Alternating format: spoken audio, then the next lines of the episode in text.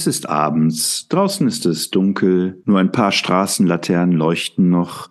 In meiner Hand befindet sich ein äh, ausgesprochen guter Wein, vor mir ein Original, ein Bild von Magritte, in der rechten Ecke ein Fettfleck von Joseph Beuys und mir gegenüber am Kaminfeuer der charmante Mensch, der mich in der Vergangenheit immer wieder mal zu einer Kunstausstellung überredet hat, so dass ich fünfe gerade sein lassen habe und trotz meiner minimalistischen, ästhetischen, noch nicht ausgeprägten Überlegungen, ja, mit ihm diverse Kunstmuseen besucht habe, was mich dann so langsam aber sicher auf den Geschmack gebracht hat. Und wie wir vor ein paar Folgen schon mal angekündigt haben, soll es jetzt endlich um die Kunstakademie in Düsseldorf, die staatliche Kunstakademie in Düsseldorf gehen. Und mir gegenüber sitzt, wie angekündigt, mein charmanter Podcast-Kollege Patrick. Ja, äh, und mir gegenüber sitzt wie üblich der großartige Künstler, der Schaffer des Raums, des Lichts und der Zeit. Vor mir sitzt der großartige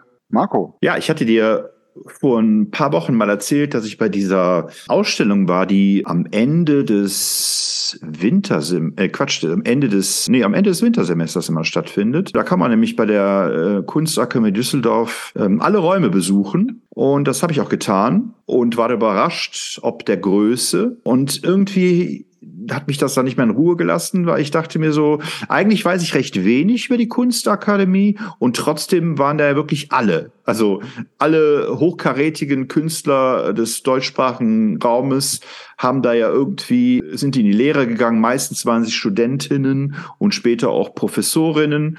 Ja, ich dachte mir, vielleicht sollten wir uns der, der Sache mal etwas nähern, um überhaupt mal vielleicht so herauszufinden, was diese staatliche Kunstakademie in Düsseldorf eigentlich leistet oder was sie geleistet hat in der Vergangenheit. Es ist ja immer so ein Problem mit Kreativität, mit, mit Kunst, mit, mit Begabung, wie man das fördert, wie man äh, es schafft, tatsächlich so einen Geist herauszuarbeiten, einen künstlerischen Geist. Vielleicht können wir das ja heute mal etwas kontrovers diskutieren. Wenn man hier auf die Homepage der Kunstakademie Düsseldorf geht, dann wird nämlich schnell deutlich, um was es eigentlich geht. Im Mittelpunkt des Studiums an der Kunstakademie Düsseldorf steht für alle Studiengänge die freie künstlerische Betätigung der Studierenden in den künstlerischen Klassen. Diese zentrale Orientierung am Arbeitsprozess aller Mitglieder macht die besondere Studiensituation an der Akademie aus und bestimmt im Wesentlichen die Arbeitsatmosphäre.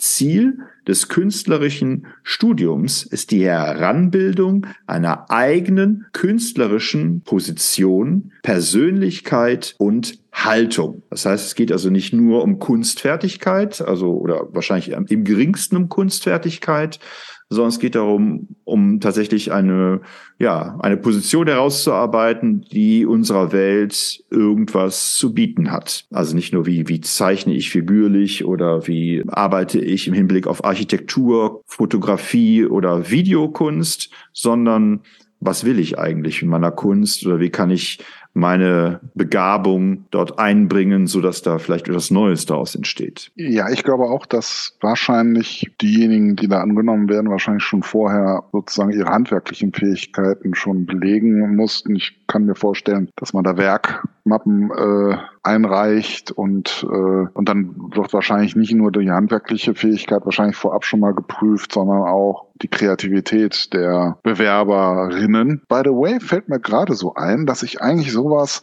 also ich glaube, der Katholik würde von Berührungsreliquie sprechen oder dass ich indirekt äh, ein Schüler von Beuys äh, auch war. ich glaube, du aber auch.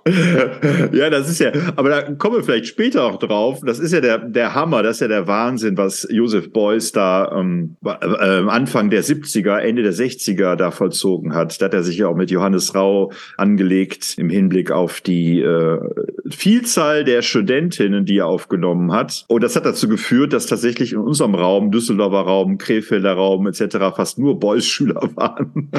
Ja, also äh, ich, ich, ich denke da auch an einen ganz konkreten Kunstlehrer, den ich und ich glaube, du auch hattest. Du meinst den Herrn Poschen? Den Herrn Poschen, äh, ein wahrscheinlich großer Künstler, äh, der aber äh, geknechtet wurde durch das Lehramt und vor allen Dingen durch die Schüler, äh, die dieses Lehramt äh, ihm wahrscheinlich schwer gemacht haben. Ja, vor allem bei diesen, bei diesen, hatte, ja, bei ja? diesen Boys-SchülerInnen konnte man ja nie äh, ablesen, was die wirklich konnten.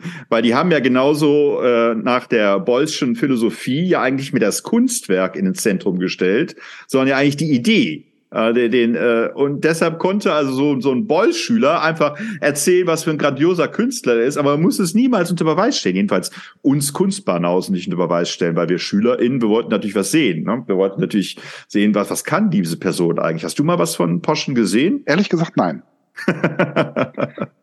Also ich habe das einzige Kunstwerk, äh, was ich in, in, seinen Kontext bringe, ist das, was du geschaffen hast und was noch Jahre danach regelmäßig in Schulausstellungen gezeigt wurde, obwohl du schon längst nicht mehr auf dieser Schule weiltest. Ja, das war in der elften Klasse im EF-Kurs Kunst. Also heute heißt es Einführungsphase. Früher war es, glaube ich, einfach nur elfte Klasse oder Einführung. Ja, doch war auch eine Art Einführungsphase.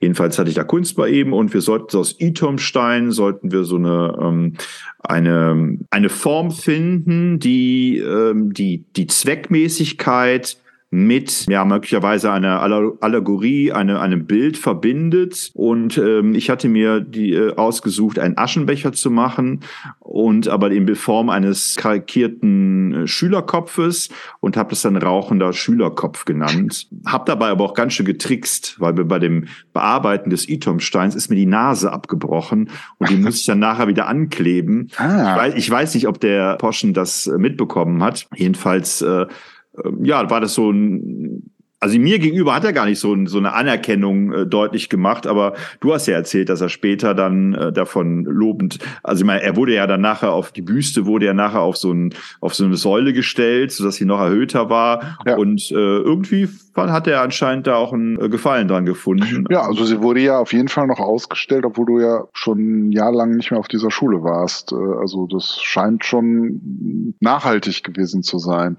Ja, ja also, also ich habe bei ihm jetzt wenig erlebt, was mich jetzt beeindruckt hat, aber ich muss ganz ehrlich sagen, dass ich auch nie Kunst von ihm gesehen habe. Und in der Art, wie er unterrichtet hat, tja, das war ziemlich konventionell. Also da war jetzt nichts Revolutionäres zu erkennen. Also insofern würde ich sagen, theoretisch wäre ich sozusagen ja ein Schüler eines Schülers von Beuys, aber ähm, praktisch ist da wenig rübergesprungen, würde ich vermuten. Weil was mir gerade äh, bei den Kunstlehrern manchmal so ein bisschen, also vor allem bei denen, die eigentlich ja selbst erklärte Künstler sind, ist dann doch oft die Begeisterung, also äh, die Kunst ja auch in einem entfachen sollte oder also Kunstunterricht. Gerade bei den Kunstlehrern, die äh, sich primär auch als Künstler verstanden haben und sozusagen nur aus purer Not das Lehramt übernommen haben, gerade da habe ich es oft wirklich am meisten vermisst, die Begeisterung für Kunst irgendwie zu wecken. Äh, vielleicht lag es aber auch einfach daran, dass sie eigentlich gar keine Lust auf ihren Beruf hatten, sondern lieber eben in ihrer Werkstatt gesessen hätten und äh, irgendetwas kreiert hätten. Ja, ja jo aber jo äh, Josef, Josef Beuys anscheinend aber schon. Also als er nachher Professor war an der ähm, Kunstakademie Düsseldorf, da hat er wirklich sehr viel Zeit verbracht. Er war, glaube ich, jeden Tag anwesend, auch in den Semesterferien. Also der hat sich sehr intensiv ähm, auch mit den Studentinnen befasst. Ne?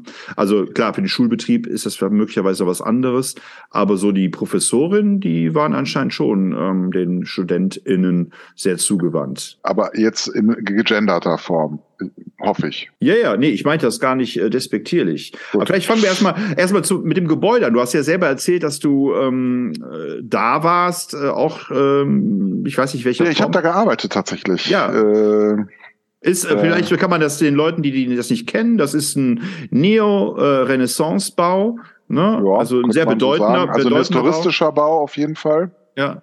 Steht äh, eigentlich direkt am Rheinufer oder relativ nah am Rheinufer, ist aber auch immer wieder zerstört worden. Ja, also auch nach dem äh, Zweiten Weltkrieg musste da viel wieder instand gesetzt werden. Ähm, Ja, also im, in, im, im Inneren hat er nicht mehr so den Reiz, den es das Gebäude wahrscheinlich ursprünglich mal hatte. Nö, im äh, Inneren sieht's aus wie so wie auch in Köln das äh, Hauptgebäude. Also ja, ist also ein bisschen, runtergekommen. Also ich war jetzt nicht in den, äh, wie, wie heißen die Räume nochmal, wo die äh, Lehrer, die Professoren, ja, Ateliers oder einfach nur Räume. Ja, aber äh, heißt das nicht Meisterklasse oder sowas? Sag mal, wo die Meisterklassen sind. Also die Meisterklassenräume habe ich jetzt persönlich nicht gesehen, sondern ich war nur in den Gängen. mhm. Äh, also da hast du wahrscheinlich sogar mehr gesehen als ich. Und ich war in der Cafeteria, beziehungsweise in der und das war schon interessant, weil, also ich finde ja am, am, am spannendsten, äh, äh, finde ich ja dann immer die StudentInnen, nee, Moment, StudentInnen, die Studentinnen aber auch. Ich wollte gerade sagen, bei dir weiß man jetzt aber nicht so genau, ob das jetzt gegendert ist oder ob du wirklich die Nee, weibliche ist, Form ja, meinst. äh, nein, nein, Ja. also äh, beides natürlich. Also ähm, äh, ähm, äh, die haben ja schon so einen gewissen, also oft auch in der Kleidung oder wie sie sich geben, ja oft auch schon, ähm, da merkt man schon, ja, die sind irgendwie ein bisschen anders, die, die sind irgendwie interessanter. Ja, und da- da kriegt man ja auch so ein bisschen was mit und äh, und die Gespräche sind aber auch ganz andere. Also äh, als man die jetzt, ich sag mal, von der normalen Uni kennt. Ja, ich war ein bisschen, war, war ein bisschen äh, enttäuscht von den. Hast aber du vielleicht, äh, vielleicht habe ich ja mehr. Nö, aber man geht da so durch die Räume, viele rauchen, ne, viel Alkohol steht da überall rum. Mhm. Ähm, also es und dann, ja, es war so ein bisschen so alternativ, auch ein bisschen so in die Richtung äh, Goth oder oder äh, keine Ahnung was. Es war alles so ein bisschen Weltschmerz und Mhm. ähm, eigentlich so eine Antriebslosigkeit. Also ich habe mich da jetzt nicht von irgendjemandem, aber gut, das kann man ja auch, was will man das sagen, das sind ja keine Selbstdarsteller, das sind ja in der Regel. Ja, Moment, ja, Moment, Moment. Ja, da kann man aber so auch nicht sagen. Also als ich jetzt da gearbeitet habe, habe ich dann da ähm, so Aushänge auch gesehen ähm, über Ausstellungen, die wohl schon von einigen äh, der StudentInnen äh, äh, ähm, eben auch gemacht wurden und davon waren dann StudentInnen, also im Sinne von weiblich, zwei Stück, ähm, die tatsächlich sich als äh, Kollektiv äh, da schon tatsächlich schon während des Studiums auch einen Namen machten und auch schon Fernsehauftritte hatten.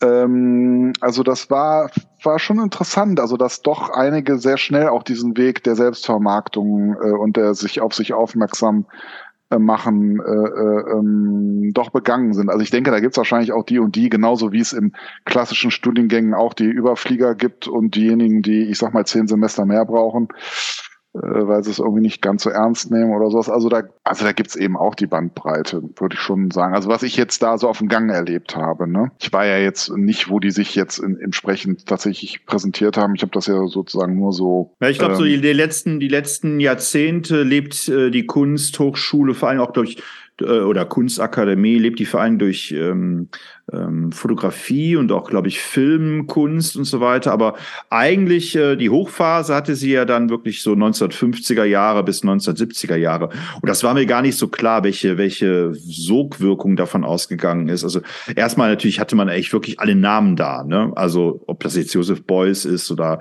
Heinz Mack oder Otto Pine oder Gerhard Richter oder Günther Uecker. Und dann haben sich eben dann eben auch daraus, äh, also Ende der 50er äh, an, bis Ende der äh, 70er haben sich da verschiedene Bewegungen rauskristallisiert, die ich jetzt namentlich noch gar nicht so kannte, aber die sich sehr schnell erschließen lassen. Ne? Da gibt's dann diesen German Pop, ähm, das war dann so die Reaktion auf die äh, Pop Art. Ähm, das war eigentlich ähm, ja wie in US-Amerika oder wie in äh, Großbritannien es da um natürlich um Alltagsgegenstände, um Werbung und so weiter, aber immer schon mit einem sehr sozialkritischen Gestus. Ne? Also da sind die Deutschen ja mal die Nummer eins, wenn es um Sozialkritik geht und so weiter. Dann gab es diese äh, Zero-Bewegung. Das war so genauso wie in der Literatur, äh, so, so quasi Kahlschlag. Ja, bevor sich jetzt eine neue Kunstform ergibt, muss da erstmal jetzt Tabula Rasa gemacht werden. Wir gehen zurück zum, zu, zur Stille, zum, zum äh, wir ruhen uns mal aus, in, betrachten die Kunst als Übergangsphase. Es wurde wohl viel mit Licht gearbeitet und ansonsten sehr viel Leere und sehr viel Raum gelassen. Ne? Und wichtig war ja auch noch ein Fluxus. Fluxus, äh, da kommen wir ja wahrscheinlich dann gleich auch nochmal, was, was ist ähm, von Georg äh, oder George Makiunas, Makiunas, heißt er so? Machiunas. Naja, und das ist schon quasi der, der Vorläufer von Joseph Beuys, ähm, dieses Fluxus, dieses Fließende. Da geht es halt auch schon darum, dass es äh, um die schöpferische Idee geht, um nicht das Kunstwerk. Und einer der, der Hauptvertreterinnen, auch die, die man heute noch kennt, ist Yoko Ono zum Beispiel. Ne? Die hat diesen, ähm, äh, dieses, dieses Fluxus weitergeführt, aber auch Joseph Beuys ähm, war mit dabei. Und das Wichtigste ist natürlich dann, äh, denke ich mal, für uns äh, Joseph Beuys mit seinem erweiterten Kunstbegriff, der dann gesagt hat, jeder Mensch ist ein Künstler und ist damit auch in der Lage, Kunst zu schaffen. Und der hat, denke ich mal, die Kunstakademie ziemlich geprägt in den 60ern, in den 70ern. Und was mir gar nicht so klar war, dass dadurch auch sehr viel ähm, Einfluss auf die Kunstwelt erstmal genommen worden ist, aber auch auf die Studentenbewegung, die westdeutsche Studentenbewegung ne, der 1960er Jahre und eben auch die 68er Bewegung. Und ich glaube auch die, die deutsche Punk-Bewegung oder die Wave-Bewegung, so die sich auch in Düsseldorf herausgebildet hat, die wäre, glaube ich, ohne die äh, den Einfluss der Kunstakademie Düsseldorf auch nicht so geworden, wie es heute ist. Also man denkt ja immer, oder ich denke immer, äh, dass viele Impulse so aus Berlin herausgekommen sind, aber eigentlich äh, gerade was die Kunst angeht und ja, damit eben auch hier die Synergieeffekte zur Musik, ist da anscheinend viel aus Düsseldorf herausgekommen. Ja, und das auch schon lange, ne? Also die, äh, ich sag mal, die erste Hochphase war ja schon im 19. Jahrhundert. Ähm, ne, der Begriff der Düsseldorfer Malerschule ist äh, ja auch noch in aller Munde. Ja. Also da ist eigentlich schon das Fundament gelegt worden. Gleichwohl ist natürlich eine ganz andere Form von äh, Kunst war, wie wir sie dann eben aus dem Zeitraum kennen und erleben äh, durften, die du jetzt gerade beschrieben hast. Ja, aber was jetzt tatsächlich Düsseldorf so in den Vordergrund gerückt hat, äh, ja, ist vielleicht einfach auch der Grund, dass dort eben eine solche Akademie überhaupt in der Form gegründet wurde und äh, sich dann letztlich auch so frei entwickeln konnte. Ne? Und die anscheinend auch viel Freiheit gelassen hat. Also jetzt zum Beispiel ähm, Beuys hat ja dann nach dem äh, Zweiten Weltkrieg, also hat ja diesen berühmten Flugzeugabsturz 1944 erlebt äh, bei der Schlacht um die Krim und äh, woraus ja dieses Trauma entstanden ist, dass er Fett und Filz dann für alles verwenden musste, wollte. Aber er hat sich dann eingeschrieben 1946 ähm, an, für Monumentalbildhauerei und war dann der Meisterschüler von Ewald Mattere. Und deshalb durfte er ähm, dann äh, ja dem RTE arbeiten direkt unterm Dach. Und ich meine, als ich das, äh, als ich dann letztens, ich glaube im Februar oder so in der Kunstakademie war und dann war ich auch ganz oben. Äh, ich meine, dass da immer noch ähm, auch die Ecke von Boys existiert. Also die meisten Ateliers werden dann irgendwann dann leergeräumt, wenn die Professoren oder die Studenten nicht mehr da sind. Aber es gibt wohl vereinzelte Kunstwerke, die ähm, immer noch sich dort befinden. Haben die nicht da irgendwie so einen Glaskasten drum gebaut? Ich habe es nie gesehen, aber ich meine, ich hätte das mal irgendwie gelesen, dass sie da die, die Fettecke umbaut hätten, damit die. Ich, äh, ich glaube, ich glaube, du hast, ich glaube, du hast recht. Tatsächlich, als ich in der Kunstakademie war, jetzt Anfang des Jahres, hatte ich dieses Wissen nicht und ich bin dann reingegangen und äh, habe mich einfach überschwemmen lassen von den von der Kunst dieser Studentinnen. Ja ähm, und habe dann gar nicht äh, damit gerechnet, dass da sich irgendwas finden lässt von ähm, Gerd Richter oder von Joseph Beuys und so weiter. Was aber schwierig ist natürlich bei Beuys, also für mich jedenfalls, dass er natürlich auch seine Künstlergruppe sich dann stark nicht nur mit dem Christentum, sondern auch mit der anthroposophischen Lehre von Rudolf Stein auseinandergesetzt hat. Und das war immer so eine zwar ein ganzheitlicher Ansatz, aber hatte immer auch so was Esoterisches äh, und ähm, schade eigentlich. Ähm, und er ist dann später, ähm, 1961 ist er Professor geworden an der ähm, Kunstakademie, wurde dann Nachfolger von Josef Sepp Magges und war als Professor wohl relativ streng, aber zuverlässig. Und dann äh, in den 70er Jahren betreute er ungewöhnlich viele Studentin, was dann zum Eklat kam, äh, wie es dann zum Eklat kam, weil er dann ähm, ja einfach gesagt hat, äh, weil er eben äh, weg wollte von diesem Kunstwerk, Ne, hat er gesagt, ja, alle, alle, er will nicht mehr diese Mappen haben, er will nicht mehr den Numerus Clausus haben und hat dann 1971 wirklich jeden aufgenommen, ähm, der irgendwo anders abgewiesen worden ist. Und hatte dann äh, im ersten Jahr hat er glaube ich 142 äh, abgewiesene Studentinnen und im nächsten Folgesemester hat er dann 400 abgewiesene Studentinnen. Ja, um dafür sich stark zu machen, weil er natürlich auch viel Kritik bekommen hat, hat er dann mit äh, 17 Studentinnen ähm, einfach mal das Sekretariat besetzt. Und dann hat der damalige Wissenschaftsminister Johannes Rau hat sich dann mit ihm auseinandergesetzt und hat ihm dann ähm, zugesagt, dass er einmal das duldet, wenn es dann im nächsten Semester anders werde. Und aber Josef Beuys hat sich davon nicht beeindrucken lassen und hat dann einfach im nächsten Semester wieder, ich glaube, das heißt, äh, über 200 Stellen ja. Also eher ein Qualitätsmerkmal zu sagen, ich war kein Schüler von Beuys. ja, der wurde dann auch immatrikuliert, äh, weil dann äh, auch Rau gesagt hat, naja, das geht so nicht, wir können diesen Professor nicht mehr halten. Ne? Und hat dann so äh, gesagt, naja, das war, ist jetzt ey, das letzte Glied in der Kette ständiger Konfrontationen. Und dann haben die Studenten natürlich entsprechend solidarisch reagiert, haben dann Hungerstreiks, haben sich in Hungerstreiks begeben, haben dann solche Transparente ausgehängt mit 1000 raus, ersetzen noch keinen Boys. Und ganz viele Künstlerkolleginnen, also auch Literaten wie Böll, Handke, Jonsson, Walser und eben auch Richter und Uecker, also als Malerkollegin, haben sich dann dafür eingesetzt, dass er wieder eingesetzt worden ist. Dann hat er 1974 eine Gastprofessur bekommen, aber gleichzeitig auch eine Klage gegen das Land Nordrhein-Westfalen eingereicht. Und die ist äh, meines Wissens erst 1980 dann geklärt worden, also sechs Jahre später.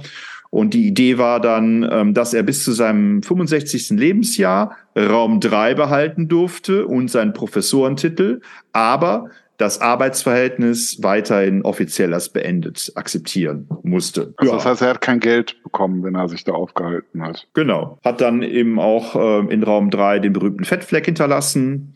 Oder gab es gibt's da so mehrere Räume, die ich aber jetzt nicht alle genau äh, aus äh, Zeitgründen nicht alle genau verifizieren konnte, was da jetzt genau ist. Aber es gab dann wohl auch immer mal so Streitigkeiten zwischen den Professoren ähm, wer jetzt welchen Raum besetzen darf und wer jetzt als nächster drankommt, wer dieses, diesen Raum benutzen darf, wer dieses Atelier benutzen darf und so weiter. Du hast recht. Also das war jedenfalls eine Erkenntnis, die mir recht spät auch gekommen ist, dass die ganzen KunstlehrerInnen, die sich äh, Boys SchülerInnen nannten, ähm, ja, wahrscheinlich in den Anfang der 70er Jahre genau diesen Umstand äh, ausgenutzt haben, dass sie ohne Numerus Clausus und ohne äh, Kunstmappe sich dort angemeldet haben. Und dann kommt da so ein Künstler wie Josef Beuys und sagt, ist doch alles egal. Hauptsache, ihr habt, ihr seid ja alle Künstler und Hauptsache, ihr habt eine Idee, ihr habt eine Position, ihr entwickelt euch weiter oder wie auch immer oder arbeiten wir zusammen. Ja, und derzeit haben sie ja auch wieder eine kleine Krise da, also eine Besetzungskrise. Ja, äh, ja also es bleibt spannend in der Düsseldorfer Akademie. Ja, aber vielleicht noch erwähnenswert ist, dass eben äh, Gerd Richter eben auch aus der Kunstakademie äh, entstanden ist, also dass er auch der Kunststudent war und auch, glaube ich, Professor nachher. Naja, immerhin äh, gilt, gilt seine Kunst als die teuerste äh, am Kunstmarkt eines lebenden Künstlers. Das war nämlich so mein Gedanke, als ich in der Kunstakademie war. Ich habe mich dann gefragt, inwiefern ist diese Kunstakademie in der Lage, die Werke der Studentinnen so zu pushen, dass sie auch eine Chance haben auf dem Kunstmarkt. Und wenn man mal rückblickt, dann haben die das ja mindestens im letzten Jahrhundert ähm, wunderbar gezeigt, dass es möglich ist, dass es ein, anscheinend ein Qualitätsurteil war oder ein Qualitätsmaßstab war, wenn äh, Kunststudentinnen oder Professoren an der Kunstakademie in Düsseldorf gelehrt haben. Ob das heute noch so ist, weiß ich nicht. Ich fand äh, wenig Ansprechendes, also was mich irgendwie berührt hat, bewegt hat, irgendwie erstaunt hat. Ähm, aber vielleicht bin ich da auch nicht intellektuell genug herangegangen, sondern habe mich eher so berieseln lassen. Vielleicht muss man sich wirklich noch mehr mit der Idee des Ganzen. Also es ist mittlerweile, also das, was ich gesehen habe, war eine sehr politisierte Kunst ja, die durchaus auf Dinge, ähm, Verhältnisse hingewiesen hat, auch in anderen Ländern, in anderen Kulturkreisen und tatsächlich wurde immer dieser, dieser Streit, wer jetzt die Kunstakademie leiten soll, ähm, wurde immer thematisiert, ja, weil man diese Wahl ja nicht anerkennen wollte, beziehungsweise. Es haben sich jetzt, hatten sich jetzt zwei Personen zur Wahl gestellt, ist dann mit einer Stimme ähm, äh, Vorsprung hat dann eine Professorin, wenn ich das richtig verstanden habe, ist dann gewählt worden. Aber die war zu dem Zeitpunkt nicht anwesend, sondern hat sich wohl in Italien aufgehalten. Und das galt dann wohl nicht. Also das war wohl formal, war die Wahl dann nicht richtig gelaufen. Äh, und ist dann von mal wieder von der Seite der Landesregierung annulliert worden, was aber zur Folge hatte, dass ja jetzt eben keine Leitung da ist und diese diese der Professor, der sich da eben auch zur Wahl gestellt hatte, der war bis dahin der stellvertretende Leiter gewesen und war jetzt aber nicht mehr bereit, diese Position weiter, also quasi die Leitung äh, zu übernehmen, ob, weil man eben auch, nicht gewählt hat, also ein bisschen beleidigt offensichtlich auch. Und äh, jetzt hat dann aktuell wohl, wenn ich das richtig sehe, ist die Leitung soll jetzt professorisch, provisorisch von einem Professor äh, übernommen werden. Tony schon, Craig oder so. Ja, Craig. Tony Craig, mhm. genau. Äh, der die schon zwischenzeitlich schon mal stellvertretend innehatte, äh, der sich aber jetzt nicht zu dieser Wahl gestellt hatte, wenn ich das äh, so äh, richtig verstanden habe. So, und wie ist der Name von der eigentlich gewählten? Also hier ursprünglich hatte Johannes Mysok vorgehabt, bei der anstehenden Neuwahl für den Rektorenposten zu kandidieren. Er wäre der einzige Gegenkandidat der Architektin Donatella Fioretti genau. gewesen. Ja, richtig. Die Italienerin genau. hatte bereits im vergangenen Dezember mit knapper Mehrheit die Wahl gegen Mysok gewonnen. Das nordrhein-westfälische Kultur- und Wissenschaftsministerium bestätigt jedoch wegen Verfahrensmängel die Wahl Fiorettis nicht.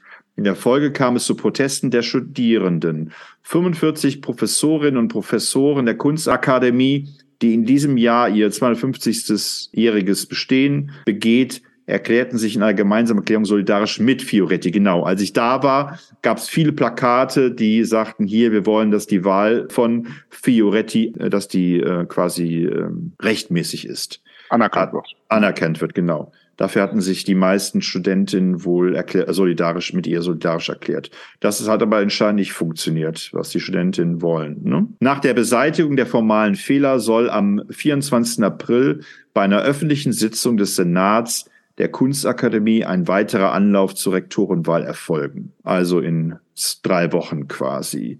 Derzeit ist Fioretti die einzige Kandidatin.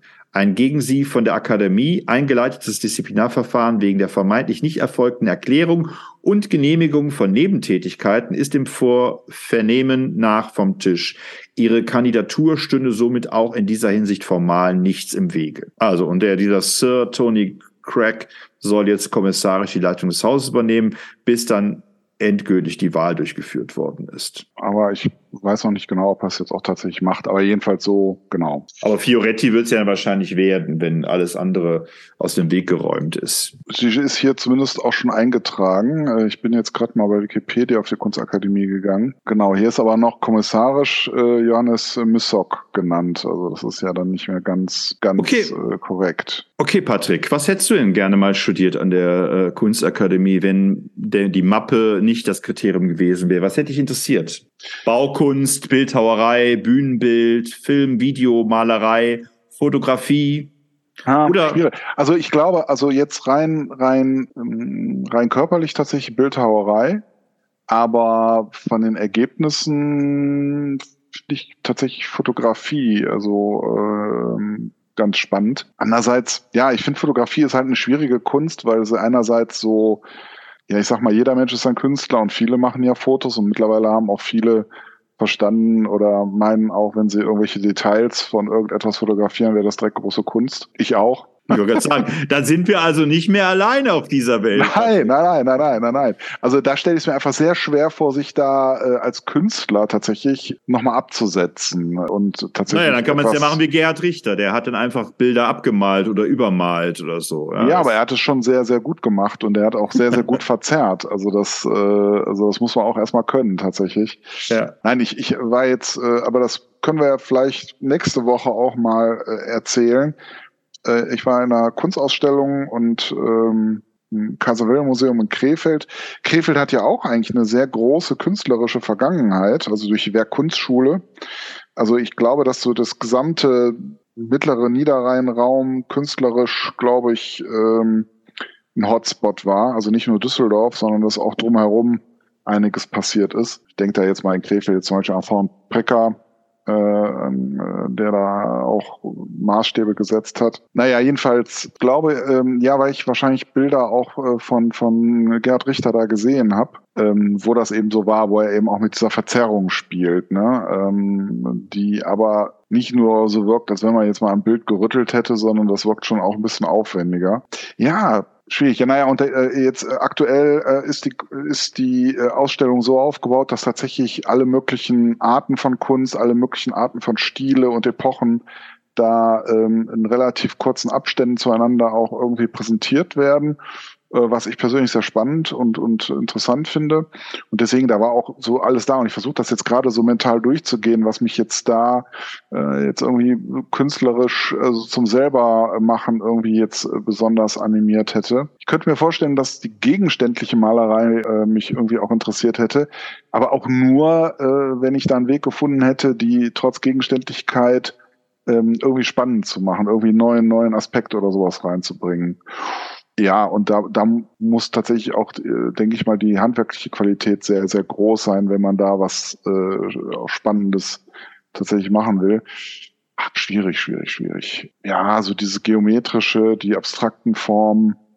Ich glaube, das ist schon fast wieder Oldschool so. Also ich glaube, das äh, äh, war mal eine Ära, war mal eine Phase, den Raum erfahren, den, den Raum strukturieren und so. Ähm, Finde ich aber auch irgendwie klasse, wenn man, wenn da neue Ideen kommen, so.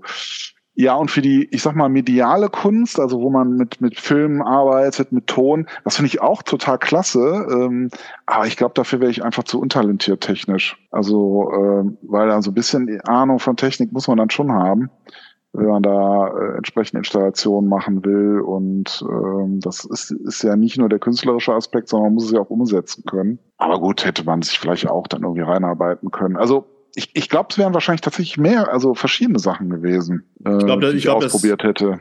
Ich glaube, dass das, äh, was du gerade auch angesetzt hast, von wegen Formen und so weiter, ich glaube, dass die Kunst auch so ein bisschen der Krise ist, weil dieser ganze Kampf, diese, diese ganze, diese ganze Abwendung vom puren Kapitalismus, von einer puren Funktionalisierung des Menschen oder von einer, weg von der Wahrheit hin zu einem Perspektivismus, wie aber jetzt mal bei Picasso und so weiter ja schon vorhanden, dass das alles so Dinge sind, die, die, die, die sich nicht, ab, nicht abgelöst worden, bis, äh, worden sind bisher, dass wir immer noch quasi in der Moderne sind, dass wir immer noch ja, auf demselben Weg sind. Also es ist immer noch derselbe Kampf äh, quasi herrscht zwischen äh, der Funktionalisierung des Menschen und der seinen Werten, seiner Idee. Ja gut, glaub, aber da, da, da, da, da sprichst du ja nicht nur ein kunstinternes Problem an, da sprichst du ja äh, auch ein, ein ganz praktisches Kunstproblem an, weil Kunst mittlerweile auch Investition ist und äh, auch aus dem eigentlichen Kontext äh, der Kunst irgendwie rausgerissen wird, sondern als Wertanlage äh, fungiert und dass die Künstler sich da zu einem großen Teil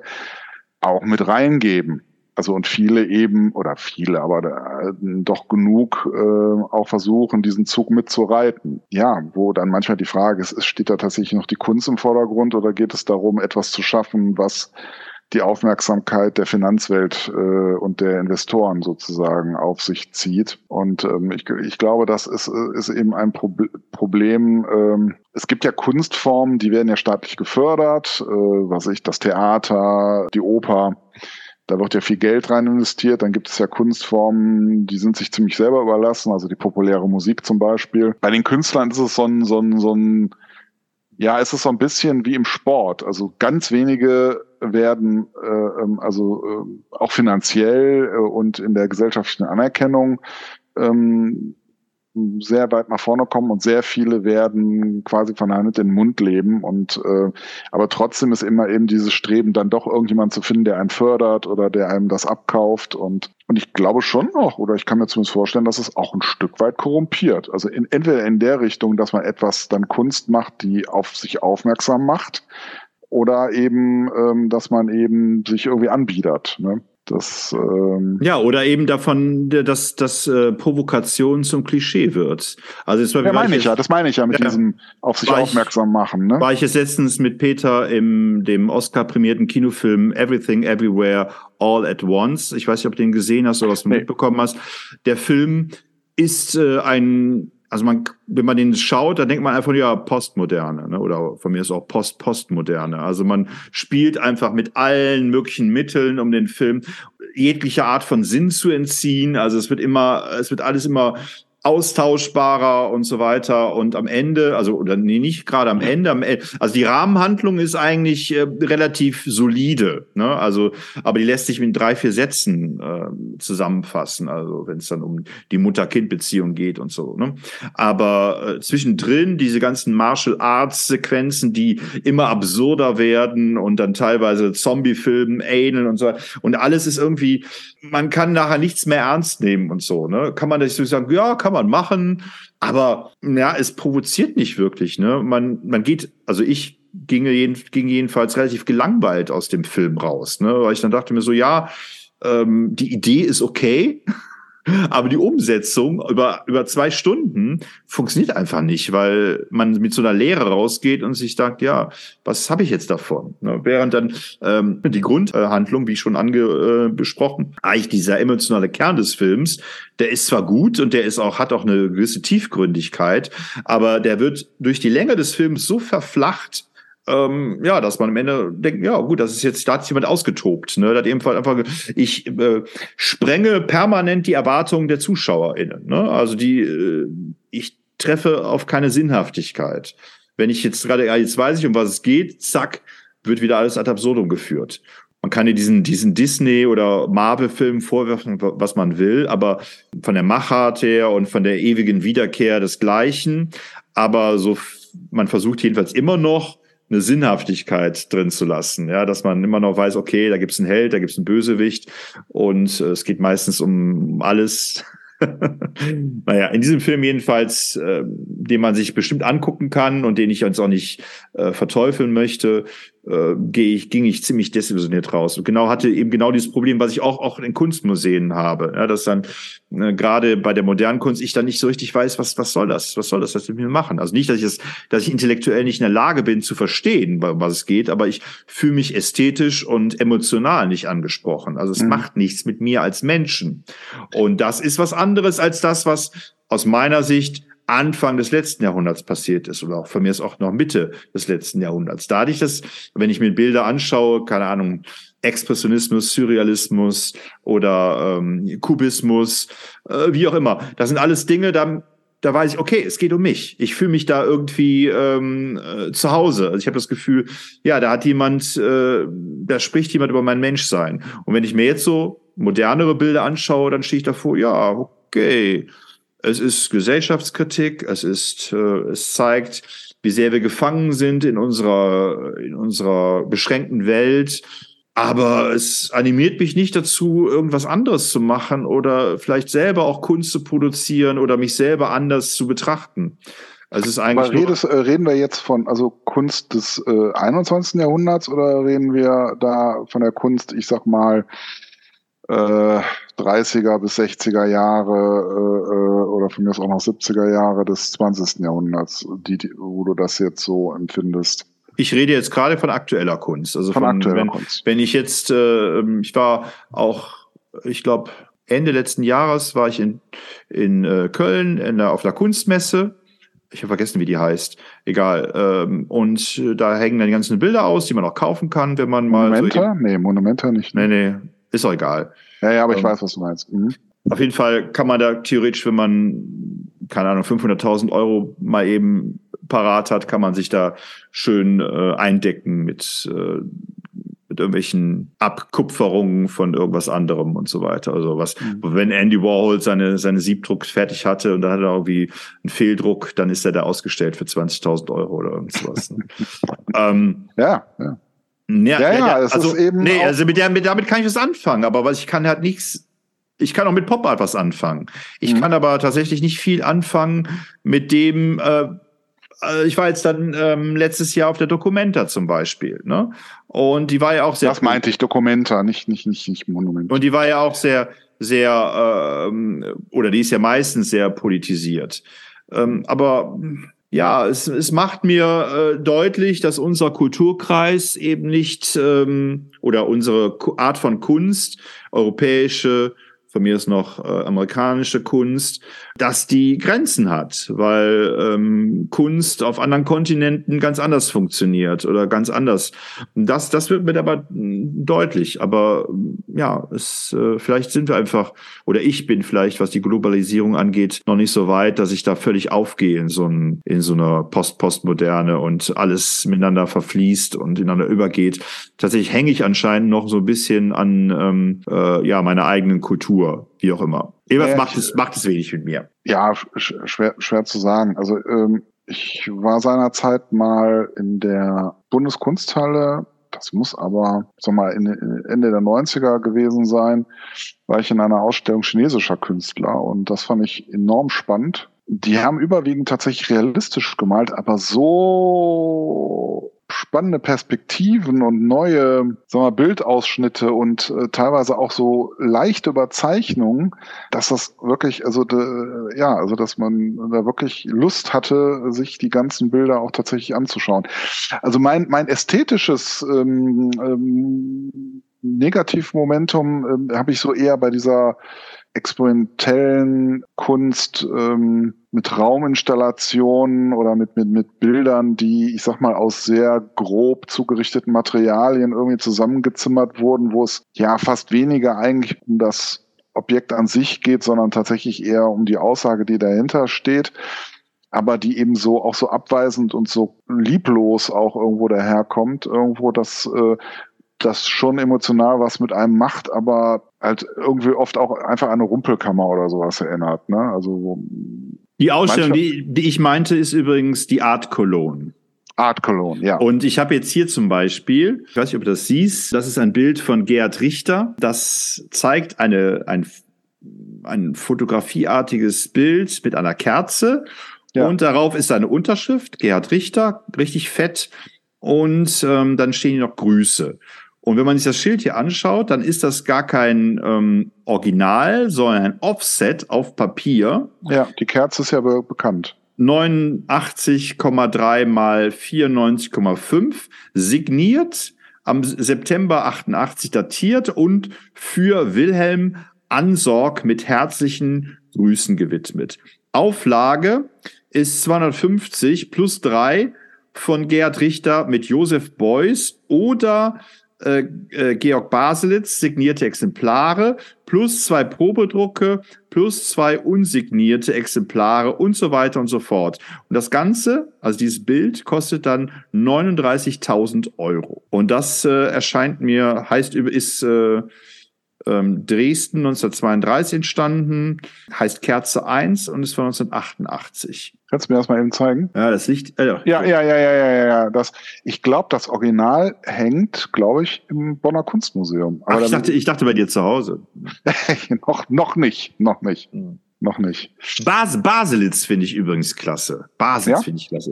Kennst du, ne? Der, der alles rumgedreht hat. Ja, ja, ja, ja, ja. Und ähm, das habe ich selber mal ausprobiert. Also wenn man direkt malt, aber die Sachen am Kopf malt, ne, nicht erst richtig rum, dann einfach nachher rumdreht, das ist ja äh, Schwachsinn.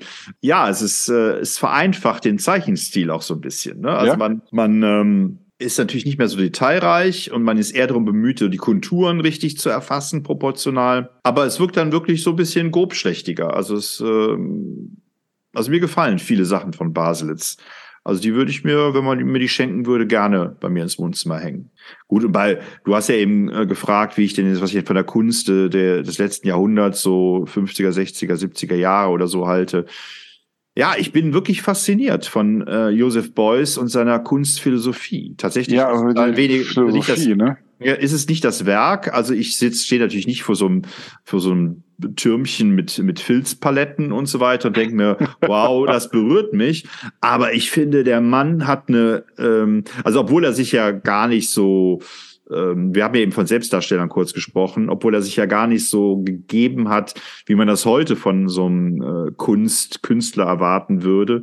Ähm, also es fehlt ja doch eine Eleganz. Er hat sich eher so als, als Handwerker so stilisiert, finde ich. Ja, aber, und, er, aber, er, er, war auch immer Rheinländer, also da hat er auch keinen Zweifel dran gelassen. Dass, ja. Äh, äh, ja, aber ich finde, ich finde äh, seine Ideen faszinierend. Also ich meine, wir haben ja mal ähm, zusammen auch, das, ich weiß nicht, ob es in Krefeld im Kaiser Wilhelm Museum war oder in einem anderen Museum am Niederrhein, ähm, da gab es mal diesen Koffer und der hat mich total fasziniert. Ich habe vergessen, wie der hieß, aber es war wie so unter Motto der Notfallkoffer oder was man so braucht. Und mhm. da waren dann so ganz äh, so inventurmäßige Utensilien und dann war eben Immanuel Kant als Reklamheftchen Kritik der reinen Vernunft. Nee, Kritik der praktischen Vernunft muss es ja gewesen sein, also die Moral. Ähm, naja, wie dem auch sei, welche Kritik das jetzt war von Immanuel Kant, spielt, glaube ich, jetzt nicht so die Rolle. Aber ich finde das so heftig, dass man, äh, dass man das so gegenüberstellt. Ja, dass man, okay, das ist das Essentielle. Und mit Kant haben die Deutschen ja auch so einen ganz essentiellen Philosophen, der ihnen jahrhundertelang vermittelt hat, um was es eigentlich geht beim Menschsein. Und das so im Koffer, das hat, hat was mit mir gemacht, ja. Auch gut, liegt vielleicht auch daran, dass ich natürlich mich immer auch so ein bisschen für, für Philosophie interessiert habe und dass ich dann immer, wenn so Synergieeffekte entstehen zwischen Literatur, Kunst und Philosophie, dass ich dann ganz leicht zu bekommen bin. Ne? Mhm. Ich, ähm, ich finde, äh, empfinde ja Kunst grundsätzlich auch ähm, eigentlich als eine Form, die Welt zu erfassen. Und da ist eigentlich die, natürlich, die Art der Kunst ist da natürlich unterschiedlich, aber eigentlich ist es einer der Hauptkerne, ähm, ja, Wissenschaft oder auch Philosophie eben auf mehr oder weniger experimentellen Weg zu erstellen. Und ich, da sehe ich tatsächlich die Stärke der Kunst drin. Ne? Alles, was dann noch daran klebt, also dass Kunst mittlerweile eben auch eine finanzielle Geschichte ist oder vielleicht auch schon immer war. Äh, denn ich meine, viele Künstler haben ja auch ursprünglich einfach äh, im Auftrag von äh, hohen Herren gearbeitet, später oder heute eigentlich immer noch, vielleicht nicht direkt im Auftrag, aber letztlich doch äh, äh, bezahlt durch Käufer, die es sich eben leisten können. Also ich glaube, das Problem wird der Kunst wahrscheinlich nie äh, weggehen. Aber ich finde es schon ähm, äh, eben auch spannend, dass man sag mal, sehr freie Möglichkeiten hat, die Welt für sich dadurch zu erschließen. Also jetzt anders als jetzt ein Wissenschaftler, der das ja relativ, ich sag mal, entweder beschreibend oder durch Experimente und so weiter macht. Und der Künstler, würde ich sagen, ist, wenn dann tendenziell eher der experimentelle Typus, die Künstlerin. Aber ja, ich, ich mag die, diese Freiheit. Also wie, wie man etwas für sich erschließt, dass man da eben nicht so gebunden ist wie in anderen Disziplinen. Ja, wie bei unserem Podcast hier.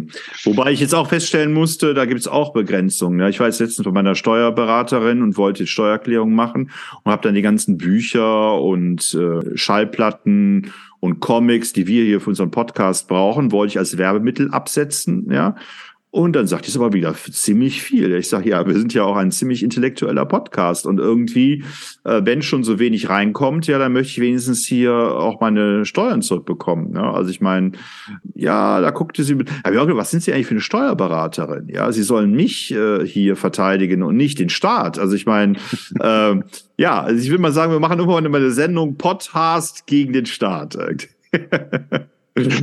Ja, da gibt ja. es ja genug äh, Podcasts, äh, wo es äh, zu diesem Thema der Staat und ich wie geht. Ich, ich habe einen Podcast von einem mal verfolgt, so ein bisschen, der, also ein Videopodcast, der sich mit Lego beschäftigt hat und äh, glaube mittlerweile seinen Laden sogar aufgegeben hat oder sowas, weil er gegen Lego nicht mehr angekommen ist. Keine Ahnung. Ja, ja der, meine Steuerberaterin war der Auffassung, dass mein Whirlpool nichts, aber auch gar nichts mit unserem Podcast zu tun hat. Das verstehe ich nicht. Nee, also ich meine, die das Hälfte war doch allein hier, äh, äh, wo wir, wo wir im ähm, äh, ja, ja, äh, Schönheitsfarm waren zum Beispiel. Ja, es ist, ja. Äh, ja Patrick, das könnten wir, mal, wir könnten mal so Whirlpool-Tests machen, Marco.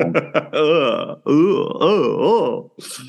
Ja, aber wenn es so richtig kalt ist, dann müssen wir mehr zu schätzen wissen. Ich glaube, es wird ja jetzt langsam wieder Frühling. Nächste Woche ist Ostern, also das äh, sollten wir jetzt. Ziehen wir jetzt eigentlich durch, Patrick? Machen wir jetzt weiter? Also äh, heute ist ja ähm, ab, ab morgen oder ab Montag sind die ähm, äh, Osterferien in Nordrhein-Westfalen. Machen wir weiter jetzt in Osterferien oder machen wir eine Pause? Also ich würde ja sagen, wir machen weiter. Ne? Wir sind ja eher ja, Arbeitsmenschen. Ja, ja, ja. Ich, ich, sage, ich, ich sage ja. Okay. Äh, ja, äh, dann würde ich sagen, beenden wir das für heute und äh, machen nächste Haben wir denn jetzt weiter. irgendwas Sinnvolles zum Thema Kunst irgendwie zusammengebracht? Ich glaube, jeder, der zwischen den Zeilen lesen kann, hat so viel, kann so viel mitnehmen aus unserer Sendung heute. Ja, ich, ich, ähm, ich muss ja auch ein bisschen eingestehen, auch wenn ich mir doch schon einiges an Kunst angeguckt habe, ähm, aber da gibt es sicherlich eine ganze Menge Leute, die ja deutlich mehr Ahnung haben als ich für Kunst. Weiß nicht, wie es mit dir ist, aber. Robert, Robert Crump hat mal, äh, Robert Crump hat mal gesagt, ich weiß nicht, ich weiß nicht viel über Kunst, aber ich weiß, was mir gefällt. Und damit äh, würde ich den Podcast heute beenden. Das ist ein sehr, sehr schöner Spruch, ja. So geht's mir auch. Okay, Drum schaltet auch nächste Woche wieder ein. Da haben wir Karfreitag. Wenn ihr wollt. Wollt. Und, und wenn ihr, wenn ihr könnt. könnt. Tschüss. Tschüss.